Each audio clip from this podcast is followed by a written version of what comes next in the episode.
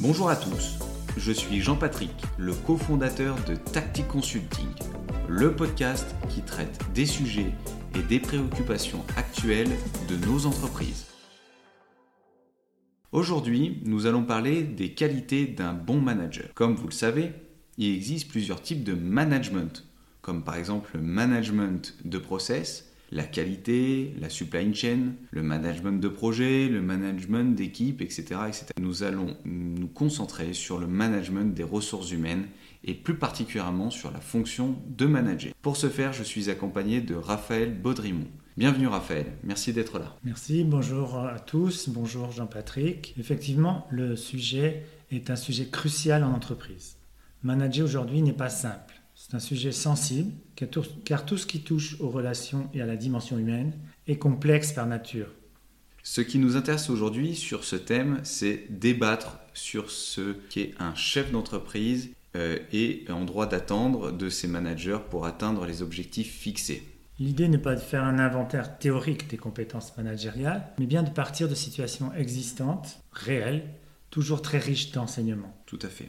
Ma première question, Raphaël, que j'aimerais te poser, un peu par provocation sans doute. Peut-on, d'après toi, se passer de manager, de manager pardon, dans une entreprise quelle qu'elle soit? Ah, Il est clair que si le manager n'apporte pas de plus-value à l'entreprise, alors il ne sert à rien. C'est pour ça que je poserais plutôt la question ainsi. Quelle est la plus-value d'un manager dans une organisation? D'accord. Pour moi, le manager, qu'on parle des cadres dirigeants ou du middle management, a avant tout un rôle de relais entre la direction et les équipes opérationnelles avec effectivement les différentes strates intermédiaires selon la nature et la taille de l'entreprise. Oui, il doit avant tout transmettre la politique et les objectifs de l'entreprise, mais pas que. Oui, il doit en plus être en capacité d'adapter son message et ses propres directives à la situation donnée, aux exigences du terrain. Cela s'appelle la déclinaison. C'est dans cela qu'on peut parler de plus-value. C'est tout à fait vrai. On a vu trop souvent des managers justifier leurs demandes ou leurs instructions en prenant pour seul argument que c'est le chef ou le directeur qui a décidé. J'ai une deuxième question, Raphaël. Le cas d'un team leader ayant un comportement inadapté, voire inapproprié. En gros, un leader n'ayant pas les codes pour exercer avec impartialité. Qu'est-ce que t'en dis? Eh bien, Cela relève de ce que l'on nomme la posture du manager. Dans le monde du travail, chacun doit être à son poste, chacun doit être à sa place. Je prends l'exemple d'un team leader que j'ai accompagné, qui avait pour habitude d'aller siroter des verres le soir avec quelques membres de son équipe, et qui dès le lendemain matin, devant son N plus 1, reprenait une posture condescendante, voire méprisante envers son équipe. Ça ne peut pas fonctionner. Totalement. Et ça pour deux raisons.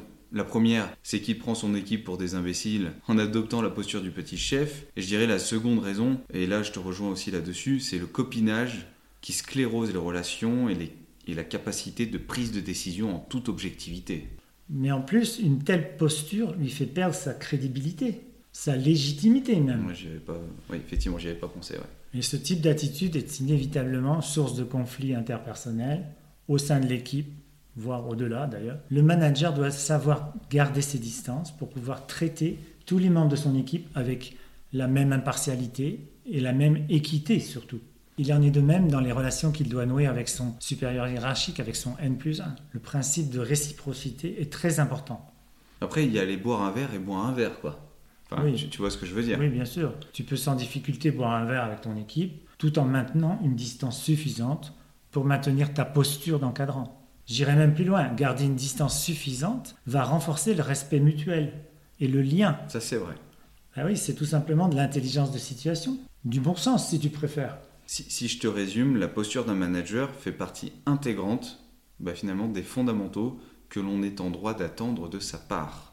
Oui, et que dire aussi du manager fuyant ses responsabilités? C'est un vrai sujet, ça aussi. c'est le manque de confiance en soi, principalement. Oui, probablement. Mais ça dépend, comme toujours, ça dépend des, des, cas. Mais justement, il est attendu du manager qu'il prenne ses responsabilités, qu'il soit à même de gagner en assurance, et ainsi d'assumer les responsabilités qui lui ont été déléguées ou confiées. Comment?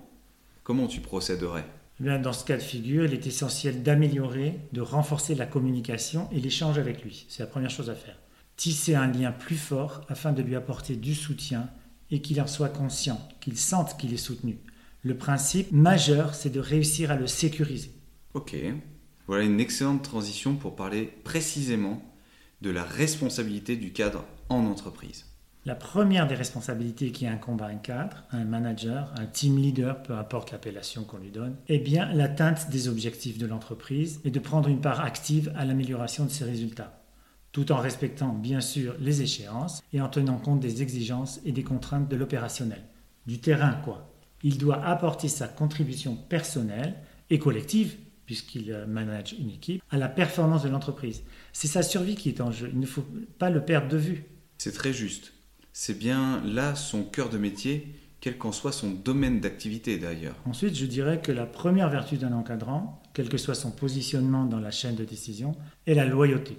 Loyauté envers lui, tout d'abord, et puis et surtout envers sa boîte. Il se doit d'incarner la culture de l'entreprise puisqu'il a signé un contrat avec elle. Il doit être en mesure de dire quand ça va et quand ça va pas. Oui, tu veux dire qu'il doit être capable de rendre compte. C'est ça. De même qu'il est attendu de lui qu'il fasse remonter les résultats de son unité ou de son service, il doit également être réactif.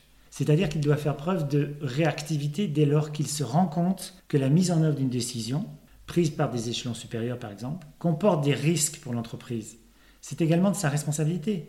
Et cela sera beaucoup plus apprécié par le chef d'entreprise plutôt qu'une application aveugle de la règle sous prétexte qu'elle a été établie par le chef ce qu'il faut comprendre, c'est que le béni oui-oui n'a pas sa place en entreprise. Il ne sert à rien, comme nous l'avons dit en début de ce podcast. Oui, finalement, ce travers de ne pas faire remonter les mauvaises informations se rencontre en effet dans de nombreuses entreprises, quel qu'en soit le secteur d'activité. En réalité, c'est à la fois une affaire d'ego et de comportement carriériste à tout cran. On cache sciemment des informations cruciales aux directeurs ou aux dirigeants pour lui faire croire que tout roule, que tout fonctionne, qu'il n'y a aucun problème, aucune difficulté, tout simplement parce que l'on craint que certaines remontées de terrain soient perçues comme une forme d'incompétence, parce que finalement on craint de ne pas être bien vu par son chef, on craint pour son poste, on craint pour sa carrière, sa notoriété. Oui, or justement, c'est dans ces moments-là que le manager n'apporte pas de plus-value et ne joue pas son rôle. La peur tétanise en plus, hein. ça c'est connu. Bien sûr, sauf que ce qu'on attend d'eux, c'est qu'il soit force de proposition. Il ne s'agit pas simplement de dire que la décision ou l'orientation n'est pas bonne, mais proposer une solution alternative, un plan d'action qui montre que la situation a bien été analysée objectivement et non pas rejetée par pur principe. Il est, toujours valorisant d'être en mesure de proposer un ou deux plans de rechange afin de ne jamais se présenter devant son leader avec la posture du type euh, qui rejette tout par principe. Il doit être en permanence force de proposition, être proactif, c'est capital ça. Hein. Effectivement, le rôle de l'encadrant est bien de faire remonter des difficultés, lorsqu'il y en a bien sûr, en apportant des propositions de solutions. C'est le B à bas du métier de manager. Par son action, il doit être en permanence une aide à la décision. Et au-delà de ça aussi, je vais aller plus loin, il doit être lui-même euh, capable de prendre et des décisions. Enfin, euh, c'est à la fois sa raison d'être et sa responsabilité. La non-décision est la pire des solutions. Le manager qui a tendance à ne pas prendre de décision se retrouve souvent mis en cause par sa propre équipe ou par ses pairs, car cela crée beaucoup d'insécurité et de stress. Or, la sécurité de ses personnels lui incombe directement et totalement. De même, un manager aguerri saura valoriser ses équipes pour en obtenir le meilleur d'elles-mêmes et n'hésitera pas à les accompagner pour les faire grandir, les faire monter en compétences, promouvoir l'efficacité de leur action et non pas s'attribuer les résultats, les accompagner dans leurs aspirations professionnelles, donner du sens à leur action. Oui, mais pour cela, il faut de l'énergie et du courage, tu crois pas? Effectivement, le courage managérial, qui hélas n'est pas l'apanage de tous les managers, est une des clés majeures de la réussite. Comme nous l'avons évoqué lorsque nous avons abordé le sujet de la posture, le courage fait partie intégrante de l'acte de management. C'est être capable de dire non. Oui, de porter une décision même si elle est difficile ou polémique, comme par exemple affronter une situation de blocage social. Ouais. Mais l'acte de management n'est pas aussi inaccessible euh, que ce qu'on pourrait le croire et bien souvent peu complexe. Euh, la dernière fois tu m'en parlais, ça serait bien que tu leur en parles de l'exemple dont tu me parlais. Oui, j'ai accompagné une entreprise industrielle il y a quelque temps maintenant, dans laquelle nous avons mis en place un plan ambitieux d'accompagnement managérial. pour aider les encadrants à capitaliser justement sur le courage managérial. La direction était plutôt sceptique au départ sur cette approche, mais cette opération a été plébiscitée par la grande majorité des managers. Et comment j'ai procédé Tu les as réunis, non? Et euh, pour qu'ils puissent avoir une interconnexion entre eux, c'est ce que tu m'avais dit? Exactement. Je vois que tu as une très bonne mémoire. L'intérêt, effectivement, est de renforcer le lien, mais aussi le partage d'expériences. Du coup, certains ont obtenu les réponses qu'ils attendaient et ont pu rejoindre leurs équipes avec des solutions déjà rodées. Les autres, une petite poignée au final, ont eu besoin d'aller plus loin dans la démarche. Je les ai donc accompagnés pendant quelques heures dans leur quotidien avec une méthode basée sur des solutions concrètes et réalistes que j'ai mis en œuvre avec eux pour la première fois, tout en gardant à l'esprit que la solution doit venir du manager concerné, ce qui lui permet de la mettre en œuvre plus facilement. Finalement, la recette est souvent plus simple que l'on peut s'imaginer. Oui, des méthodes rodées, du bon sens, de l'intelligence de situation et surtout du courage. En revanche, euh, l'absence de courage, c'est véritablement contre-productif et même destructeur. J'ai connu moi un chef d'unité de production dans une entreprise industrielle qui appelait systématiquement le DRH à la rescousse dès qu'il y avait le moindre début de rassemblement dans, ses ateliers. Résultat, il a perdu toute la crédibilité vis-à-vis -vis de ses collaborateurs. Il a fallu euh, du temps pour qu'ils puissent restaurer une relation de confiance avec eux. Enfin, du coup, tu vois bien le paradoxe. Quoi. Oui, je vois bien le, souci. C'est très, très certainement dû au fait que cette personne n'était pas à sa place en tant que chef d'unité de production. C'est un sujet que nous avons abordé dans un autre podcast, la bonne personne au bon poste. Oui, certainement. Euh, enfin, certainement. Certainement pas, je dirais, dans ces conditions en tout cas, effectivement. Si on revient sur la fonction de, de manager, comment pourrait-on, comment pourrais-tu nous aider à, à la définir, Raphaël, s'il te plaît? Je dirais simplement qu'on attend d'un bon manager de savoir anticiper, organiser et trancher. Je pense qu'à partir de ces trois verbes d'action, cela résume bien ce qu'on attend de la fonction. Alors, commençons par, euh, par anticiper. Ben, anticiper, euh, ben, comme son nom l'indique, c'est prévoir, c'est se mettre en ordre de bataille pour affronter tout événement, bon ou mauvais. Ok, organiser. Organiser, c'est l'essence même du métier, c'est-à-dire organiser l'équipe, le service, mais c'est aussi savoir déléguer, c'est-à-dire accorder sa confiance tout en étant exigeant sur les résultats attendus. C'est fixer des objectifs pertinents et atteignables. Ok, trancher? Trancher, bah, c'est tout simplement qu'à un moment donné, il faut qu'une décision, une orientation soit prise. Je trouve qu'on oppose trop souvent ces derniers temps la notion de gentillesse, de bienveillance à celle de fermeté. De fermeté, pardon. Ah, lui, c'est un manager bienveillant, oui, mais il est gentil, etc. Ouais, enfin, gentil, tout comme, tu sais tout comme moi que c'est pas un métier, quoi. Hein. Oui, bien sûr. Les deux piliers du management ne sont pas antinomiques. Être bienveillant et ferme doivent se marier selon la situation. Cela, étant dit, euh, un manager n'est pas non plus un surhomme, on est d'accord, ni une Wonder Woman capable de tout faire et tout et son contraire. Tu es d'accord quand même avec ça? Oui, je suis entièrement d'accord. Euh, il a son panel de compétences, il est, qui lui est propre forcément, mais malgré tout, il doit être en permanence en capacité de répondre aux nouvelles exigences du marché, à des procédures innovantes, à des sujets ou des questions qu'il n'a jamais rencontrées auparavant.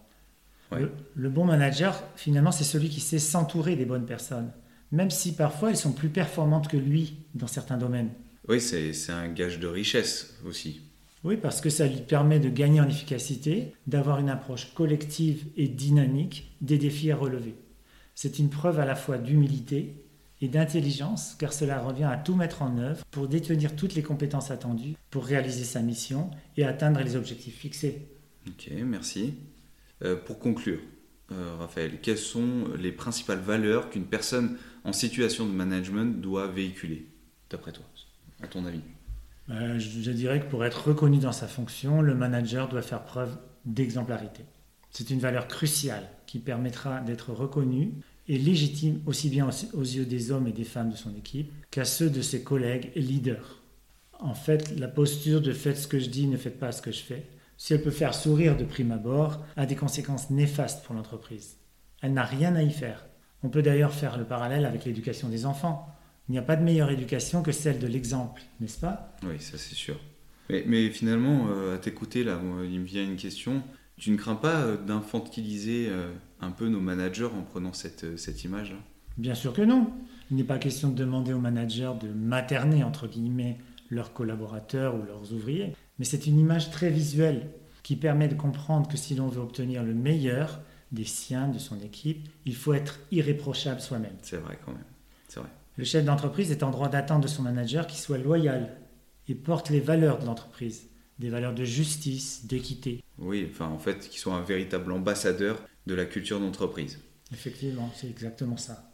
Bon, ben, merci Raphaël, ça sera notre euh, mot de la fin. Merci pour votre fidélité, euh, merci de nous avoir écoutés. Nous avons apprécié ce sujet, euh, j'espère que vous aussi. N'hésitez pas à actionner la petite étoile, le petit pouce, pour nous permettre de vous proposer une nouvelle approche et des idées innovantes à partager ensemble.